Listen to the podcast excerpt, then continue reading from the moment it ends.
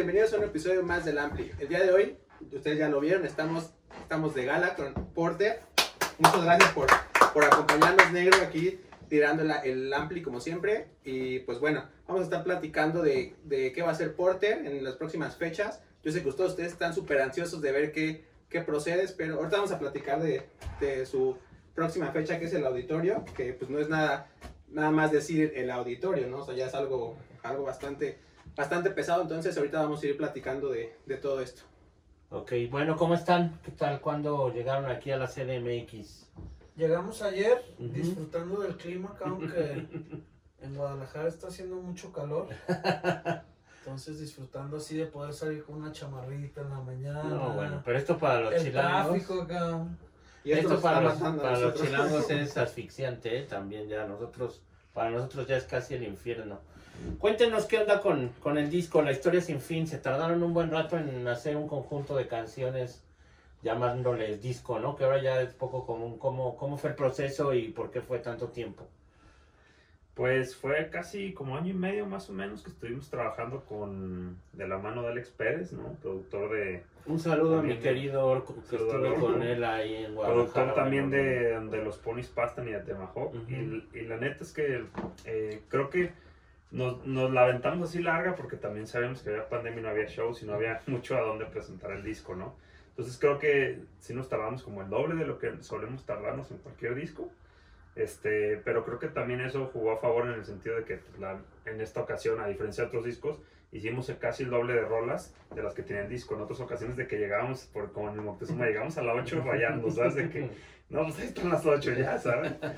Este, y en esta ocasión creo que sí tuvimos como mucha más libertad, mucho más tiempo de escoger los temas, de trabajarlos con mucho mayor tiempo y no sé, creo que estuvo padre el proceso. La verdad es que eh, lo disfruté mucho y fue un proceso diferente, un proceso muy a distancia, donde de repente pues no nos veíamos tanto, pero de repente pues oye, te toca a ti las voces, oye, te, te tocan los teclados, oye, ¿no? Y íbamos trabajando a veces de uno en uno con Orco, ¿no? Pero la verdad es que muy nutritivo el proceso y muy contentos porque la verdad, pues nada, eh, empieza a dar sus frutos el disco ahora que está afuera y pues muy agradecidos con eso.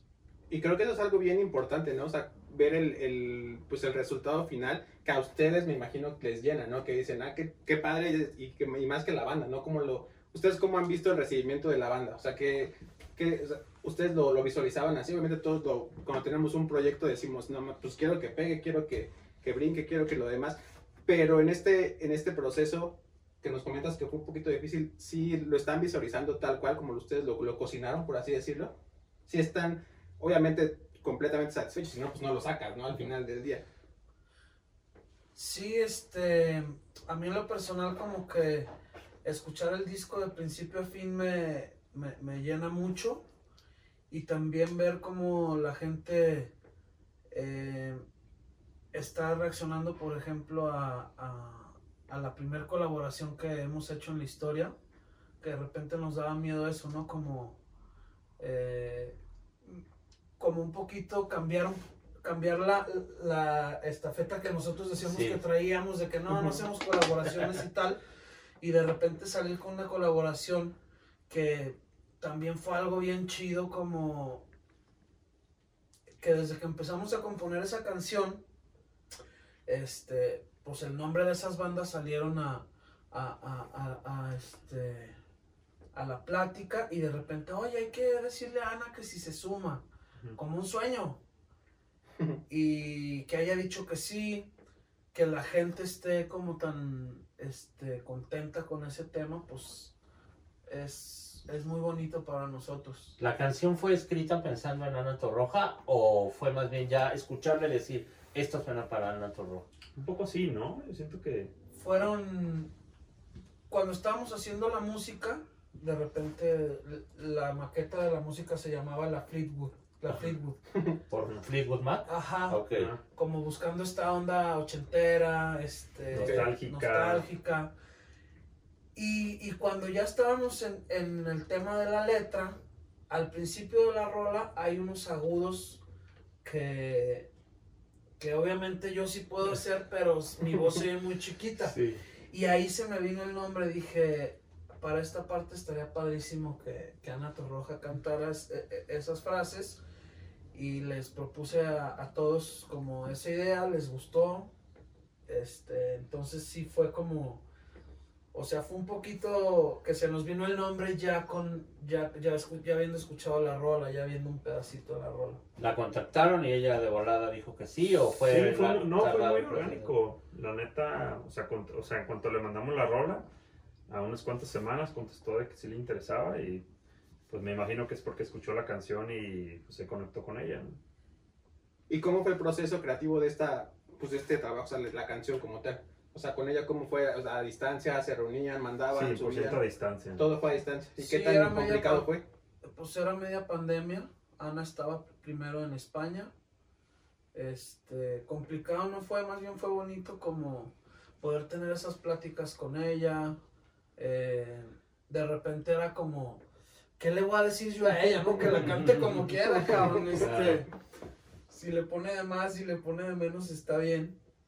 Y, y, y estuvo chido, ya nos dijo como yo voy a, a México en tales fechas, por ahí grabaríamos voces. eh, y ya donde sí nos vimos fue en la grabación del video, que estuvo padre porque llegamos y pues la estaban maquillando así Sí, sí. como, este, como esta onda del quinto elemento, ¿no? Y, y pues muy agradecidos porque este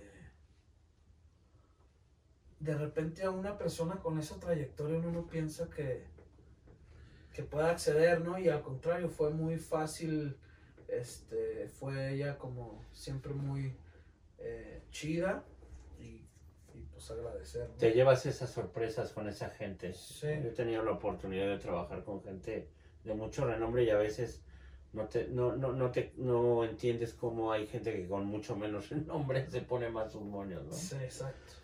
Y bueno, ¿y qué, qué viene? Viene ahora eh, un auditorio. Les comentaba ahorita antes de que empezáramos a grabar que tuve la oportunidad de estar en este centro de arte, que no vamos a mencionar el nombre del banco que lo patrocina porque no nos pagan, pero eh, ¿cómo se llama el lugar sin, sin poner el, el nombre del banco? CAE, CAE, ¿va? Centro de Artes Escénicas. Escénicas, que es un lugar de la Universidad de Guadalajara, ¿no? Así es. Eh, es un lugar espectacular, digo, los que viven en Guadalajara seguro ya lo conocen y ya se han dado una vuelta, ya tiene, ya tiene un buen rato. Lo que pasa es que yo no había tenido oportunidad de conocer el- esta sala, ¿cómo se llama también? Eh, Plácido Domingo. Plácido ¿no? Domingo, ¿Sí. Plácido Domingo? creo que Plácido Domingo, ¿no? No sé, la verdad. ya- Bueno, ahorita vamos a ya investigar. le pusimos. Sí, exacto. No, aquí se los. Bueno, es un auditorio súper bonito, ¿no? Con una muy buena capacidad y tuve la oportunidad de ver eh, el- el- un show de ustedes que no había salido el disco porque esto fue en noviembre, ¿no? Así Es correcto. Pero yo tenía mucho tiempo desde un Vive Latino. ¿Cuál fue el último Vive Latino donde tocaron?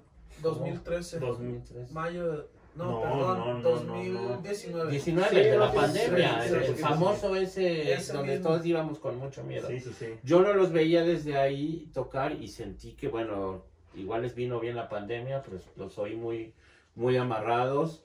¿Qué, qué esperamos de, de lo que va a pasar en, qué es 23 de mayo?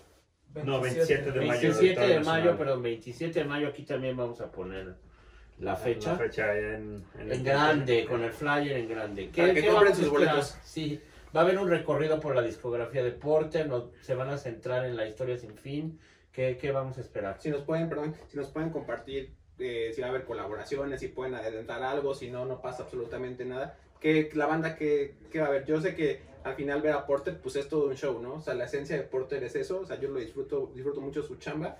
A mí me pueden considerar un fan de Porter. Entonces, considero que al hablar de su esencia, voy a esto de que, por ejemplo, el disco del de Moctezuma para mí pues, fue una chulada.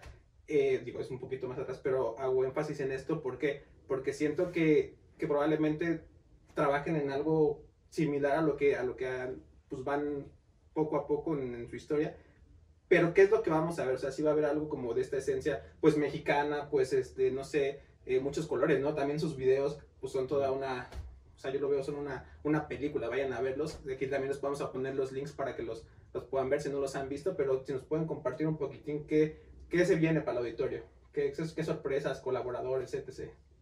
Pues muchas cosas. En realidad estamos trabajando ahorita en una escenografía con un artista este, que le hacen, le, se llama Marisol, se- le dicen Chazol, que estamos haciendo toda una escenografía, eh, pues como para, eh, ahora sí que meter a la gente al mundo de la historia sin fin. Este es un, es un universo, creo, un poco más fantasioso, más, más de los sueños, ¿no? Más de ensoñación. Y, y creo que es un poquito el, el escenario que va a existir ahora en el auditorio. Vamos a tener colaboraciones también. Va a estar Samantha Barrón no solo abriendo el concierto, sino también cantando con nosotros. Va a estar Camilo VII también por ahí cantando con nosotros. No les voy a decir qué, porque eso es una sorpresa. Sí, no. Que eso es importante, es una sorpresa chida. Este, pero vamos a estar haciéndolo juntos ahí. Este, y estamos viendo por ahí ah, también un par de invitados más a ver si, si les es posible asistir. Eh, la verdad es que traemos un set largo, es, yo creo que es el set más largo en la historia de Porter. Y vamos a estar tocando muchas de las rolas de la historia sin fin, pero como ya tenemos mucha discografía, la verdad es que sí tenemos que repartir ya entre todos los discos, ¿no? Para darle al público pues, un Sí, poquito de todo, totalmente. ¿no? Pero sí estaremos tocando por lo menos en la mitad del disco de la historia sin fin. ¿Quién estuvo a cargo del arte, de la portada del- de, la historia sin fin? Eh, un amigo y gran artista de Guadalajara se llama Cristian Poiré. Ujú. Con él ya habíamos tenido la chance de trabajar en el video de y en el arte de cuchillo. Ok. Ok. Este. Y pues siempre es como un, un, un deleite trabajar con él porque de repente boceto a boceto te va así como este, sorprendiendo. Des- así no sé, Ranchito, lo que se aventó, Mamita Santa. Este, entonces, por ahí agradecerle al buen Poi por ponerle el corazón y toda la Y creatividad. aquí vamos a poner su Instagram, supongo que tiene, ¿no? Para que Sí. vean el trabajo de él. Sí, es un trabajo impecable. Él la es de. Guadalajara igual. Sí. Ok. Oye, hablando ahorita de ranchito, es algo bien distinto. Escúchenla si no la han escuchado aún. O sea, yo lo veo desde como con unas onditas ahí de banda, muy, muy regional. ¿Cómo, ¿Cómo surgió toda esta idea de, de hacer ranchito? Es bien loco porque llegó Fer así hace como tres años con los acordes. Y quiero hacer una rola así medio ranchera, medio rockera. Y, y como que todavía nos, o sea, pues te toca los acordes y no se alcanzaba como a percibir esa idea que él quería como, o que él tenía en su mente, no lo alcanzábamos a entender. Entonces poquito a poquito fue una maqueta ahí que se fue trabajando, que Orco estuvo muy de la mano con él como para que nosotros pudiéramos ver. Lo que él estaba buscando y de repente ya llegué yo con la temática, o sea, llegué ya con la letra, les gustó y se empieza a hacer esta construcción y, y pues así fue como, como se fue amalgamando pues esa rola. Oigan, pues miren, una de las cosas que igual ya Roberto les había contado fuera de cámaras, pues es que nos gusta también que los músicos y las personas que están aquí en el Ampli compartan un poco de su experiencia profesional y de sus orígenes y de cómo fue que ustedes llegaron a este punto de tocar en el Auditorio Nacional. Igual cada uno nos puede ir contando cómo, cómo llegaron primero, tú eres miembro fundador de, de Porter, ¿no? ¿Cómo, ¿Cómo fue esta historia de, de- de tuya personal de llegar a una banda de rock desde chavito y ahorita tú nos cuentas? Pues creo que yo empecé como a los 14 años a involucrarme con bandas. Ujú. La verdad es que es, es chistoso. Empezábamos con covers, me acuerdo de Nirvana. Guadalajara es una ciudad muy rockera, ¿no? Sí, covers de. Nirvana, Sí. covers de, de Pennywise, covers de Metallica, covers de Green Day en ese Ujú. entonces, Ujú. cuando iba empezando justo. eh, que fue que agarré primero, primero agarré mi eh, guitarra acústica a los 14 años. Luego ya como a los 15 y 16 agarré la eléctrica. Y recuerdo que mi papá no me quería comprar una de, de zurdos porque decía que estaban más caras. Eres Entonces- zurdo. Sí, entonces empecé, entonces empecé a tocar una con la de derecha, ¿no? Y pues empecé a tener bandas, ¿no? En la prepa y así nos metíamos a concursos de bandas, este, participábamos y habré tenido como unas 3, 4 bandas más o menos antes de, de Ujú. arrancar con Porter.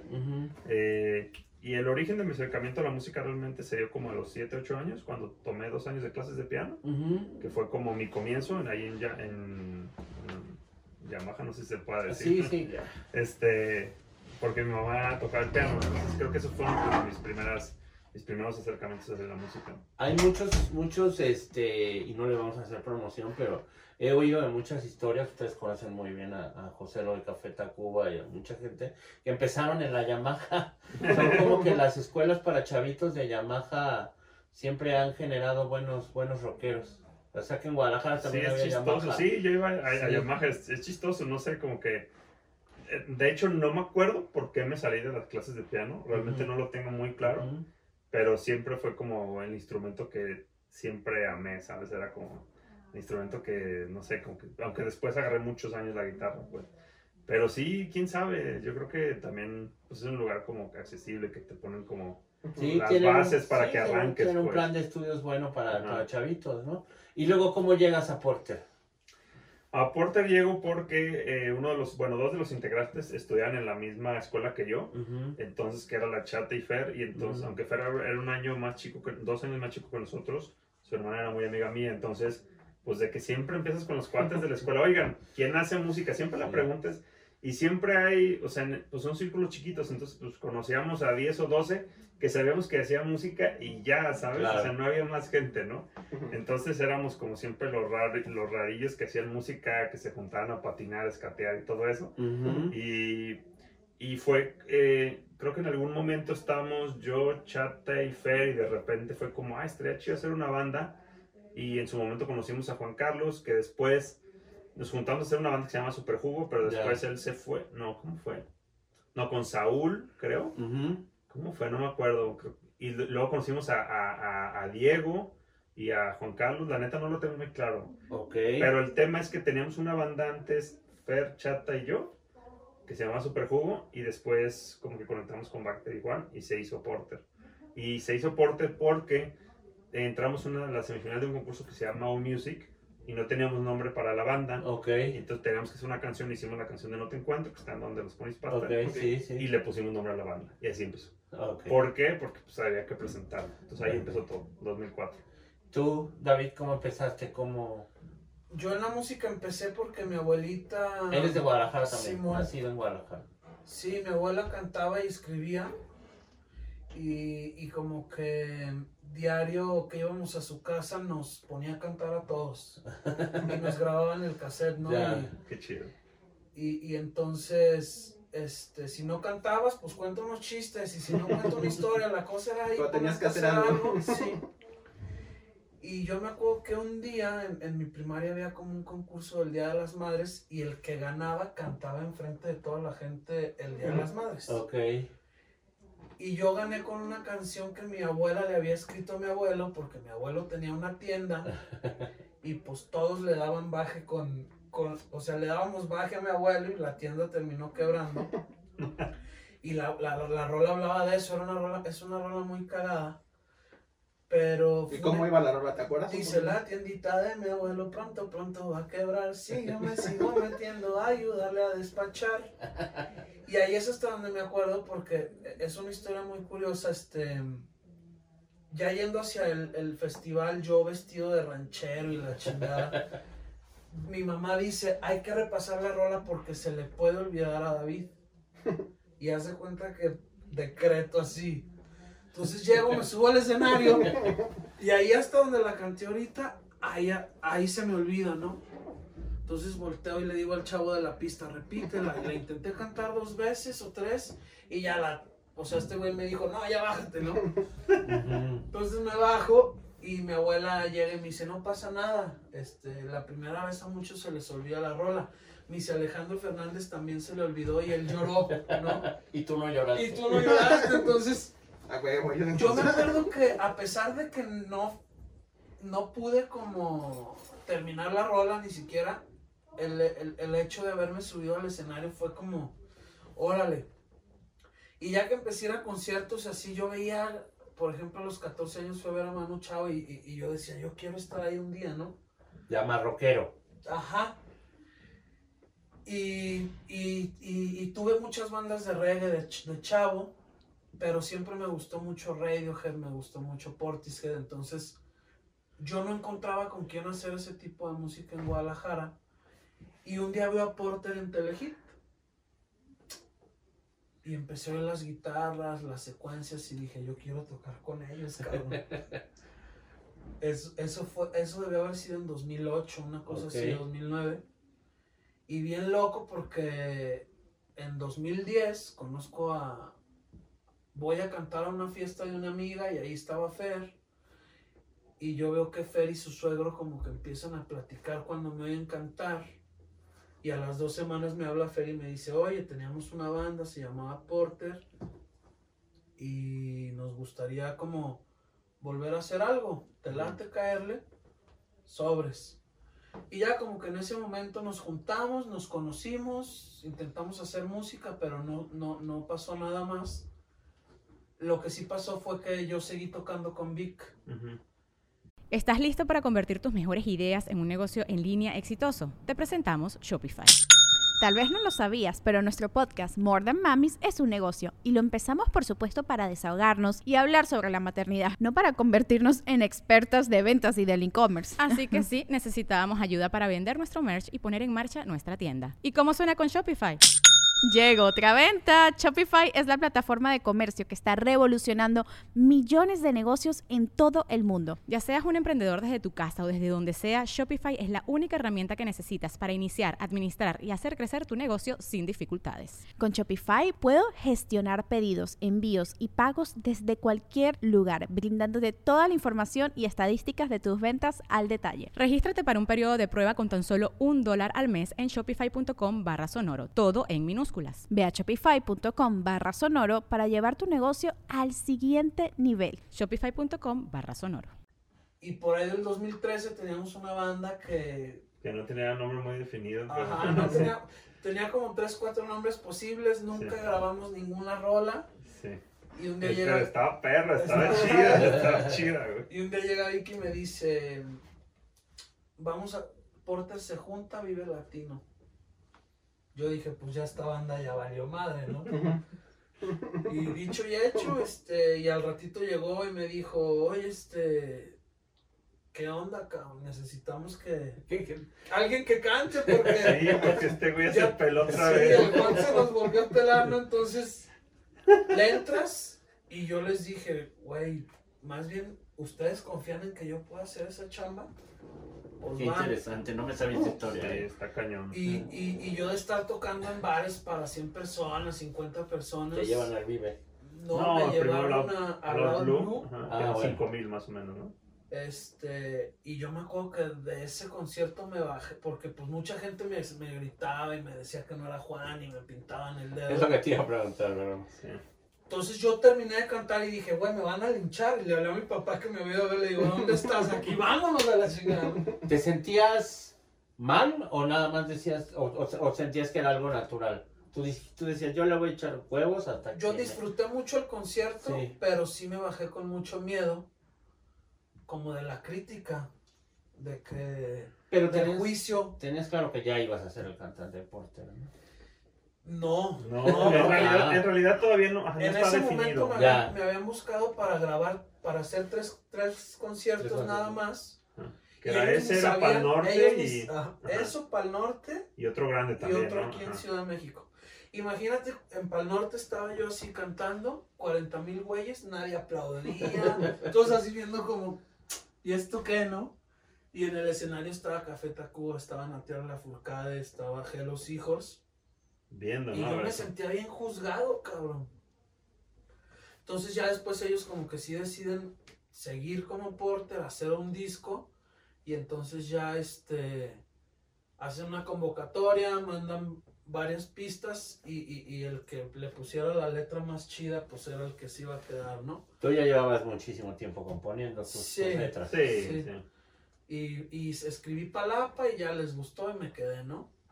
Entonces llegar al auditorio después de nueve años ya con ellos y Sí, después no de, de- de este viaje, de acordarme cómo me subí ese día, porque de repente me acuerdo de ese pedo que se me olvidó la rola y digo, digo, ¿será posible que todavía se me olviden, cabrón?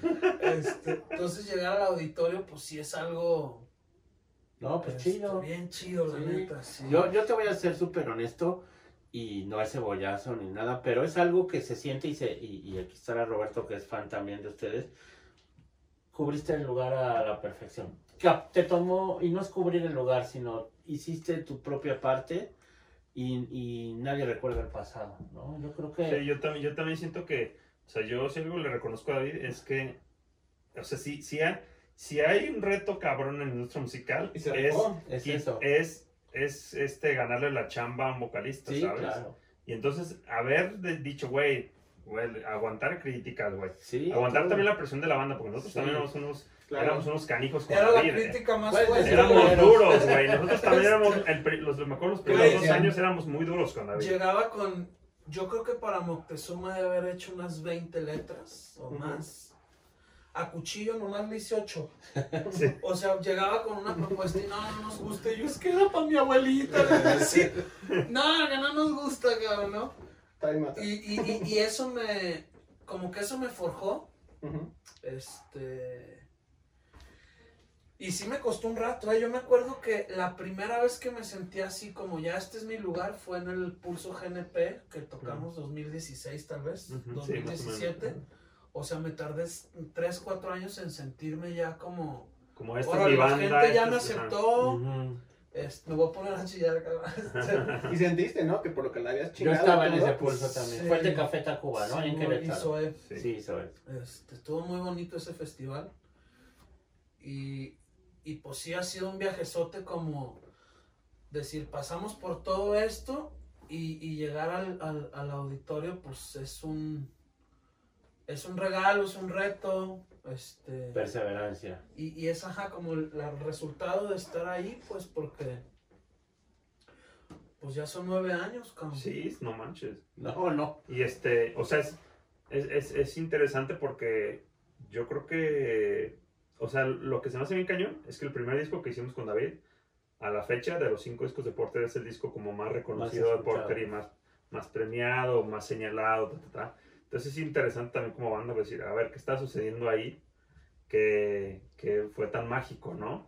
Y entonces como, pues era como esa, ese, tener la, la cabeza vacía y decir, pues hay que aventarnos al vacío con lo que sepamos y tengamos y vámonos, ¿no? Y también Ajá. tuvimos mucha suerte de, de que todo lo que estaba pasando en ese momento, que que nos sí. llevó a que el disco hablara de la mexicanidad y haber tomado esa, esa, O sea, ese Esa estandarte, Sí, sí, sí. nos ayudó un montón. Claro, sí, todo, todo- es que todo suma, la neta, todo va sumando y, y estuvo, no sé, estuvo cañón, ¿no? Pero bueno, la neta es que sí, yo, yo la neta, el, el pasado, o sea, la primera época de Porter la siento ya como una anécdota, la verdad ya ni la siento Claro. cercana. Eran otro grupo. Sí, no, yo la neta sí, literal, siento que éramos otro grupo. Justo. Este, pero, pero, curiosamente, cuando decidimos que quisiéramos que se siguiera llamando Porter, fue porque cuando escuchamos a David cantar y hacer la letra, pues no le dijimos ni cómo hacerlo ni nada, llegó con su estilo, con su claro. magia, y dijimos, güey, esto es una Porter, güey, ¿sabes? Entonces, gracias a Palapa, la banda se sigue llamando Porter, porque sonaba Porter, entonces, como, güey, esto es Porter, sigamos, ¿sabes? Entonces, ese fue el reto. Ya que no tuvieron que pelearse por el nombre. Bueno, pues, es lo que tú crees. Ese es, para otra edición de Iría, al menú, unos pedillos. como dice el meme. Cinco años nomás. Bueno, pero ya todo es pasado y el presente está el sí, 27 de sí. mayo aquí en, Auditorio en Nacional. Reforma en, en el auditorio. Y, Sí. y una pregunta, o sea, ya hablamos como de esto, son etapas, a los te sumaste y, y demás.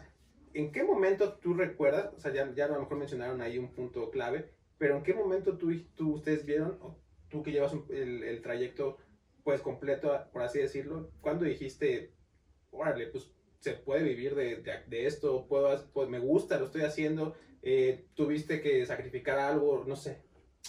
No, yo creo que, o sea, como cuando empezó el proceso de las batallas, yo entendí ya de principio a fin el negocio del- de la industria musical. Entonces fue cuando dije, ay, cabrón, o sea, sí podemos hacer un negocio real de esto, ¿no? Y empezar Claro. como a mover las fichitas de cómo pues, los masters se convierten en un respaldo importante económico, las giras, eh, la autoría, ¿no? La merchandise, como empezar a entender todas las partes que tenía este, este cuerpo, ¿no? De la industria musical. Y creo que, por lo menos en las batallas, yo dije, güey, sí se puede vivir de esto ahora. La neta es que, haciendo cuentas, porque soy el, el que hace las cuentas, y neta, a finales de año, el año pasado, dije, güey, no manches, esta lana anual, la dije, güey. O sea, no cualquier persona creo que la pudiera obtener, o sea, lo puede obtener una persona que tenga ya un puestito chido general. acá. Pero, pero, pues uno siempre quiere más y quiere crecer más así. Lo que sí te voy a decir es que ya sí, eso de que la gente cree que los músicos son millonarios y no sé qué, la verdad está, por lo menos aquí en México, está guardado para un porcentaje muy, pero muy, muy, chiquito.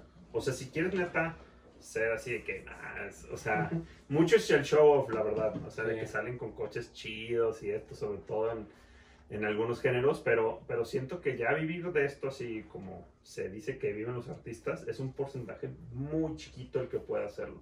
El otro día veía una cifra de Spotify que de 8 millones de artistas que hay, solo 7500 hacen más de 100 mil dólares al año de regalías. bueno. es casi nada. es el punto 0.07%. Sí.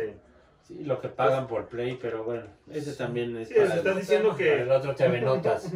o sea, sí, o sea, de que uno de cada 100 bandas, proyectos musical, digamos, puede vivir de la. O sea, vive comúnmente de la música sin tener que hacer nada más. La neta está cañón, pero pues todo este resultado, uno, de que también las plataformas se llevan la mayor parte del pastel, ¿no? Eh, y bueno, muchas otras industrias que se, que dedican a manejar esto, ¿no? Entonces, la verdad es que siento que el artista se le usa mucho como materia prima, ¿no? Cuando es el creador, ¿no? Entonces creo que yo por lo menos, así si López Obrador este, este video, a mí me, me, interesaría que construyeran una ley de protección. Una regulación. A una regulación real para que siempre tengan que haber artistas mexicanos en los carteles de los festivales, ¿no? Como en Chile, ¿no? Lo hacen, ¿no? Hay un porcentaje que tienen que estar, este, que, eh, no sé, que las discográficas, que las plataformas, todas tengan que pagar por lo menos cierto porcentaje del artista para que realmente pues, el artista pueda vivir de esto, ¿no? Porque estaba leyendo, perdón que me extiende, en la mañana una entrevista sobre el K-pop, ¿no? Del, del K-pop. Está gruesísimo. ¿Cómo explico que desde chiquito los empiezan a construir a los niños para mandarlos a ese universo? Los meten a clases de esto, del otro, aquello, así. Y les dan una ínfima cantidad del porcentaje, creo que era el, como el 7% de las regalías de lo que genera el proyecto. ¿no? Más, eh, divídelo entre nueve miembros de la banda, ¿sabes? Más sus papás. Más sus papás, ajá. O sea, está cañón, neta. O sea, ¿cómo los preparan para hacer la industria del K-pop? Este. Pero que realmente, ajá, pero que realmente pues les toca un pedacito así. Y, luego el artista pues está sin poder comer y es como haciendo el arte apenas, apenas pueden sobrevivir. Y, México es uno de los principales consumidores de K-pop en el mundo. Se sorprenderían de ver los números está cañón. del K-pop. Bueno, ¿qué sigue para Porter? Después del auditorio vamos a tener una gira nacional. Nacional y, y, e internacional. Bueno, empezando por Estados Unidos. También. Primero van a Estados Unidos y luego a... Campechaneamos, la neta. ¿Ya tienen las fechas? Sí, de hecho la gira yo creo que va a salir ya, no sé si en esta semana o por en estos días. no las para ponerlas aquí en un super Pero vamos a lanzar ya una gira oficial. La gira Sin Fin se va a llamar en honor a la historia Sin Fin. Que el banderazo grande importante es el 27 de mayo en Auditorio Nacional. Es como el gran comienzo. Y de ahí hacemos todo México, Estados Unidos y esperemos, y, Dios quiera, pues eh, Sudamérica, Europa, ¿no? Hay que, Hasta sí, ustedes son un, un, gran portavoz del, del, del cliché, pero del rock mexicano, ¿no? O sea yo creo que ustedes son una banda que merecen estar en, en, muchos lugares eh, fuera de México, ¿no? Llevando el, el, nombre de México en alto, en alto, ¿no? Porque aparte de esa dosis de, de mexicanidad o, o, lo que tienen ustedes de, de, de, orgullo de la cultura nuestra, ¿no? Que es, que es bien importante. Tengo un amigo, justo ahorita que tocas eso bien rápido, digo, es algo muy, muy, muy breve. Hace poco platicaba con un con un amigo, vive en España, en, en, Barcelona, todo, y este, pues también ve el proyecto y demás. Él me ayuda a hacer algunas cosas y, y no sé, por, o sea, no, ni sabía que ni estaba en planes que ustedes vinieran para acá. Y justo esto me dijo, oye, pues es que deberías de, de, invitar a Porter, porque Porter suena a México. Y yo me quedé así como que, pues sí, ¿no? Y al final, pues sí, make sense con todo esto, ¿no? Pues al final yo también lo relaciono, que pues sí, puede ser como un referente, ¿no? Al, alguien que, pues a lo mejor en, en otra parte del mundo escucha su, su chamba y pues sí les va a dar este, pues este sonidito, ¿no? Este, este chip, no sé cómo lo, lo, quieran ustedes interpretar. Pues entonces esperemos la gira, ¿no? Eh, esperemos que este disco tenga muchos más sencillos también, que les vaya muy bien. Y pues si después de la gira, ya en unos meses se dan una vuelta por acá y hablamos de la gira, ¿no? Y nos cuentan nos cuentan qué tal les fue porque, porque también siempre es bien interesante eh, ver el antes y el después ¿no? de- del proyecto. Mucha suerte. Eh, 27 de mayo, no se les olvide. Les voy a poner 27 aquí la de liga para que igual compren sus boletos, todavía están a tiempo de, de hacerlo. Eh, Además, el auditorio es un lugar donde se escucha y se ve bien de todas partes, ¿no?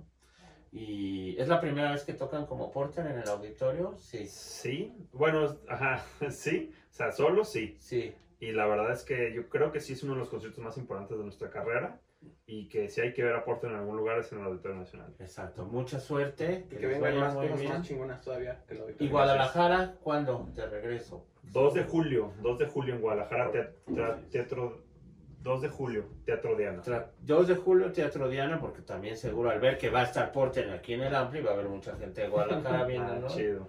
Y, y, pues también que sepan que... Que se 12 lleven a toda la familia, los tíos, los primos, a hacer Exacto, también todos. al auditorio, ¿no? O sea, ahora eh, tuve la oportunidad de estar en el pulso, en- fui a ver el show de Gorilas y luego en Monterrey.